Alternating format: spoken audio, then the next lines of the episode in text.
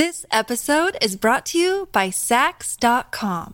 At Sax.com, it's easy to find your new vibe. Dive into the Western trend with gold cowboy boots from Stott, or go full 90s throwback with platforms from Prada. You can shop for everything on your agenda, whether it's a breezy Zimmerman dress for a garden party or a bright Chloe blazer for brunch. Find inspiration for your new vibe every day at Sax.com. Bienvenidos a este episodio de Crímenes Bizarros Express. Como siempre, cualquier mensaje o sugerencia arroba Crímenes Bizarros en todas las redes sociales. Los seguidores de Los Simpsons seguramente recordarán esa escena icónica en la que Homero se queda hipnotizado siguiendo los movimientos de un pez en una pecera mientras la voz en off dice mente superior domina mente inferior. Y aunque parezca un chiste, es una realidad que se repite en todos los aspectos de la vida, tanto para lo bueno como para lo perverso. Yo soy Luis Badel y en esta entrega hablaremos de la secta Nexium y de cómo la actriz Alison Mack usó su fama para reclutar mujeres y saciar sus deseos sexuales y los de su gurú. Puerto Vallarta, México, 15 de marzo de 2018. La tranquila mañana de domingo en esta ciudad balneario del Pacífico mexicano se vio interrumpida por las sirenas de varias patrullas de la Policía Federal que llegaron a un lujoso condominio ubicado frente al mar. Para los ocupantes de la mansión no hubo mucho tiempo de reaccionar. Cuando escucharon las sirenas, supieron que las vacaciones habían llegado a su fin. Las autoridades habían llegado en busca de Keith Ranieri, un empresario estadounidense de 57 años que había llegado al lugar a finales de 2017 acompañado de un pequeño grupo de mujeres. La razón, un juzgado en Nueva York lo solicitaba a Ranieri bajo la sospecha de encabezar una secta que se dedicaba a la esclavización sexual de mujeres bajo la fachada de un grupo de autoayuda que fundó bajo el nombre de Nexium. Y si bien al principio, en 1997, surgió como un grupo que buscaba liberar el pensamiento tradicional para afrontar la vida y los negocios desde otra óptica, acaso más holística y energética, con el paso del tiempo se fue desvirtuando y como suele pasar con muchos de esos grupos, terminan siendo el patio de juegos y el banco personal de sus dueños. Y es que en Nexium nada era gratis, su principal producto era la información y para llegar a ella había que pagar. Pero no en forma de un solo curso o un seminario, sino en un esquema piramidal de esos tipo multinivel en el que cada mes todos los miembros tenían que desenfundar cierta cantidad de dinero para acceder a las máximas que Ranieri tenía para decir. Y como pasa en casi todas las sectas, entre más conocimiento, mejor estatus dentro de la organización, así que el dinero fluía constante y abundantemente. Varios testimonios aseguran que en su juventud Ranieri estaba obsesionado con tres cosas, la cienciología, el multinivel Amway y la programación neurolingüística. Así que prácticamente mezcló las tres cosas y de ahí surgió Nexium. Sus enseñanzas hacían parte del ESP, Executive Success Program, programa de éxito ejecutivo, y era como una Biblia en la que ciegamente creían miles de seguidores de cierta élite financiera, tanto de Estados Unidos, Canadá y México. Hasta ahí todo bien, es decir, la gente hace con su dinero lo que quiere y pues no se había descubierto nada ilegal. Si bien funcionaba como una pirámide, no era considerada aún un esquema Ponzi y nadie se había fugado con el dinero de nadie. Todo el mundo estaba contento. Pero todo ese halo de bienestar, de buena energía, de éxito en los negocios se empezó a derrumbar cuando un artículo en el New York Times del 5 de junio de 2017 y firmado por el escritor Frank Parlato develó los placeres non santos del entonces venerado Keith Ranieri. Según el artículo, que luego generó una investigación del FBI y las posteriores consecuencias judiciales, dentro de Nexium funcionaba un selecto grupo llamado DOS, Dominus Obsequius Sororium, el cual se presentaba como un lugar de empoderamiento femenino. Y a la cabeza de tal proyecto estaba la actriz Alison Mack, conocida por interpretar durante años a Chloe, la mejor amiga de Clark Kent en la serie de televisión Smallville. Um, and when I came to ESP and I started to do the work in the Goals Lab, do the work in the classes, I started to transform in a way that I never expected. Like I literally didn't know that you could spend time with someone and not be nervous. Cuando llegué a ESP empecé a hacer el trabajo en el laboratorio y en las clases y me empecé a transformar de una manera que nunca había esperado. Literalmente, no sabía que podría pasar tiempo con alguien y no sentirme nerviosa. Es maravilloso. decía Mac en uno de los tantos videos reclutadores que grabó para Nexium. Ella era la encargada de buscar mujeres apasionadas, guerreras, con algo de dinero, que se valieran por sí solas y que quisieran cambiar los paradigmas actuales de la sociedad. ¿Y quién más que una famosa actriz para invitar y seleccionar casi que a dedo a las futuras integrantes? En esa tarea reclutadora, en febrero de 2016, incluso etiquetó a la actriz Emma Watson en un trino que le decía, Participo de un movimiento humanitario único para el desarrollo de las mujeres. Me encantaría hablarte de él. Como colega tuya, sé que compartimos la mirada del mundo.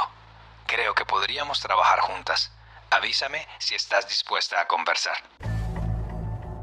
Y aunque la actriz de Harry Potter nunca le respondió el mensaje, entre las filas de DOS había varios rostros conocidos de la televisión, como Nikki Klein de la serie Battlestar Galactica, Catherine Oxenberg y Linda Evans de la novela Dinastía o Grace Park de la reciente versión de Hawaii 5.0. Planteado así, pues, para cualquier mujer resultaría un verdadero honor pertenecer a tan selecto grupo. Pero lo que no sabían las mujeres de a pie, las no famosas, era que el siguiente paso en su lavado de cerebro con Nexium sería despojarse de sus propias personalidades, convertirse en esclavas sexuales y prácticamente vender su alma al diablo. Y como si fueran monjas, tenían que sellar su compromiso con votos de fidelidad y de silencio. En el artículo del Times de Frank Parlato, un grupo de mujeres que se escapó de la secta cuenta cómo Alison Mack las invitó a conocer en persona a Ranieri, quien por cierto ya se hacía llamar Vanguard, vanguardia, y luego, poco a poco les vendió la idea de que tener relaciones sexuales con él tenía poderes curativos y que todo era en pro de generar un flujo incesante de energías positivas y ganadoras para todos. Para ser parte de este subgrupo, primero las mujeres eran entrevistadas en cámara, en las que además de las preguntas tradicionales las obligaban a contar todo tipo de secretos que más tarde pudieran servirles de chantaje. Lo llamaban el colateral. Y por si fuera poco, posteriormente les ordenaban desnudarse para ser fotografiadas y clasificadas en un archivo. Según los testimonios, Alison Mack era la responsable de toda esta operación. Las mujeres tenían que ser muy, muy delgadas. Por eso eran sometidas a dietas de apenas 800 calorías al día para que tuvieran la masa corporal justa y evitar que un kilito de más desencadenara la ira de Vanguard.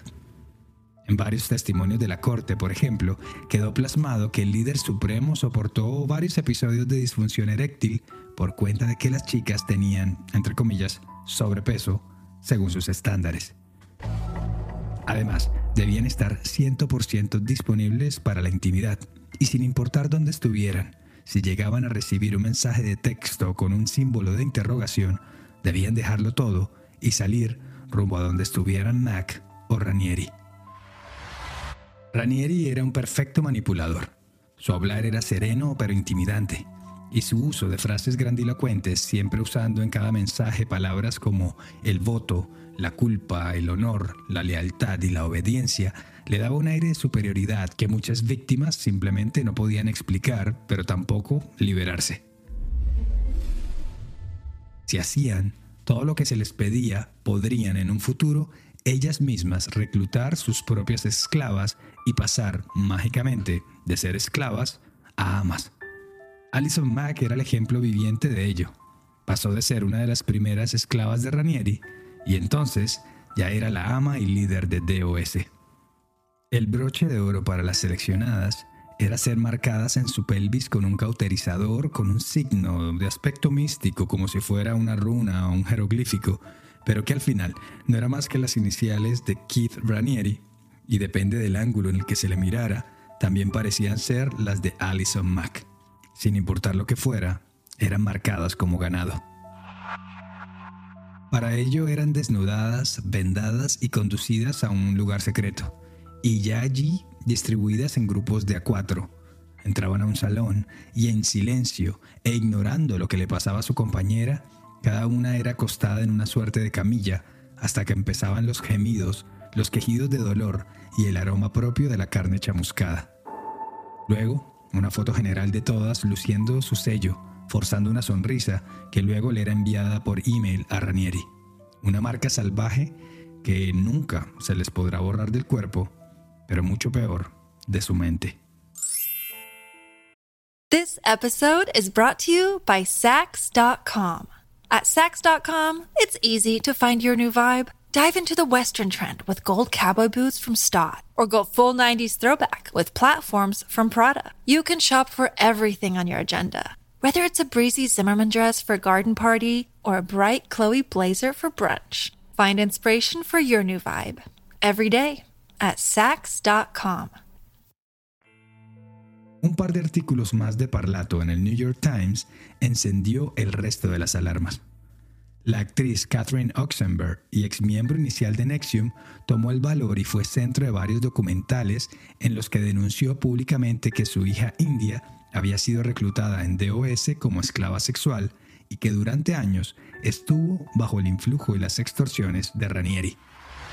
Esto dijo India, la hija de Catherine, a Good Morning America tras siete años de estar inmersa en el culto. That's years of grooming. When you're unaware, it's so easy to be led astray, especially by people who are masters at manipulation. Son años de envolverte cuando no te das cuenta que está pasando. Es tan fácil ser conducido, extraviarse, especialmente por personas que son maestros en la manipulación. Y esta gente lo era, especialmente Kid Ranieri. Es un maestro de la manipulación y un depredador. Así las cosas, más y más miembros de Nexium empezaron a desertar por decenas. Aparecieron más denuncias de índole sexual no solo en contra de Ranieri y Mac, sino de otros líderes de la secta, lo que hizo que la Fiscalía del Estado de Nueva York solicitara la detención de varias de las cabezas de la organización. Aquí vale decir que tan pronto salió el primer artículo de prensa, Ranieri y Mac y un puñado de sus esclavas salieron huyendo para México. Y luego del arresto y posterior extradición a Estados Unidos de Vanguard, en marzo de 2018, le siguieron las detenciones de Alison Mack, de Nancy Salzman, una de las fundadoras de Nexium, y de Claire Bronfman, una millonaria heredera muy cercana a la organización, entre otras. A todas se les acusó de conspiración, extorsión, tráfico sexual, lavado de dinero, fraude y obstrucción a la justicia. Para Ranieri las cosas estaban un poco más complicadas. Además de los delitos ya mencionados, se le sumaron explotación sexual, robo de identidad y pornografía infantil. Y por si fuera poco, le fue reabierto un caso de 1984, cuando a sus 24 años violó y retuvo a dos niñas de 15, amigas entre sí, a las que conoció en un grupo de teatro. Una de ellas moriría sospechosamente en 2002, pero eso ya es otra historia. Esto dijo Ranieri desde la prisión a pocos días de conocerse su sentencia. people can hate me and do and think I'm an odious type of a character. The both the devil and a saint should be able to get the exact same treatment under our justice system. La gente puede odiarme y hacer pensar que soy un tipo odioso, horrible en realidad. Pero tanto el diablo como el santo deben ser capaces de conseguir exactamente el mismo tratamiento bajo nuestro sistema de justicia. El 27 de octubre de 2020, Vanguard fue condenado a 120 años de prisión, una multa de poco menos de 2 millones de dólares y el pago de una compensación económica a las 21 víctimas que participaron del juicio por un valor de 3 millones y medio de dólares. Y aunque intentó apelar la pena, el 3 de mayo de 2022, su solicitud fue rechazada. Actualmente paga su condena en la penitenciaría de máximo nivel de Tucson, Arizona, a la espera de la conclusión de otra causa judicial en su contra instaurada por un nuevo grupo de 80 víctimas. Pero, sea cual sea el resultado de esta nueva querella, lo único cierto es que Ranieri nunca va a salir con vida de prisión. And although it is this is a horrible tragedy with many, many people being hurt, I think the main thrust of this Yo soy inocente y aunque esto es una tragedia horrible en la que mucha, mucha gente resultó herida, yo creo que lo más importante acá es el sistema de justicia. Y así crean que yo soy o no el diablo, el proceso de justicia tiene que ser examinado en su totalidad. Alison Mack fue arrestada en Brooklyn en abril 20 de 2018.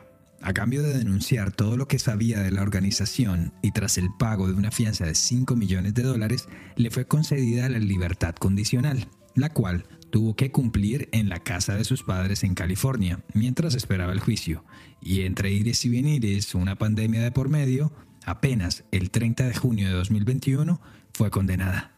Tres años de cárcel y tres más de probatoria. Les pido perdón a las que traje a Nexium por haberlas expuesto a ese esquema nefasto y emocionalmente abusivo manejado por ese hombre retorcido, por empujarlas a poner su plata y su cuerpo en algo tan horrendo. Fue uno de los testimonios de Alison Mack durante su juicio. Así las cosas, en septiembre de 2021, Mack se presentó a la Institución Correccional Federal de Dublin, California, a pagar su primer día de prisión. Nancy Salzman, una de las fundadoras de Nexium, y la millonaria Claire Bronfman, quien financiaba las operaciones de Ranieri, también recibieron penas muy bajas, pero a diferencia de Mack, no llegaron nunca a pagar ni un día de prisión. Pero ese es el sistema judicial que tanto ponderó Ranieri en sus entrevistas desde la prisión. Yo en ese momento creía que estaba ayudando, creía en el amor y en el empoderamiento, estaba muy confundida. Nunca quise ser una persona malvada, pero lo fui. Ranieri y la organización fueron el peor error de mi vida y son el más grande remordimiento, dijo la actriz durante su último día en la corte. Pero gracias a la colaboración, la buena conducta y todos esos recursos que a veces ofrece la justicia, sorpresivamente, Alison Mack ya quedó en libertad y desde el 3 de julio de 2023 es una mujer libre tras cumplir apenas 21 meses de la pena establecida. Una libertad que solo a ella le complace, ya que son muchas las víctimas que seguirán viviendo con la marca de lo que hizo para el resto de sus vidas.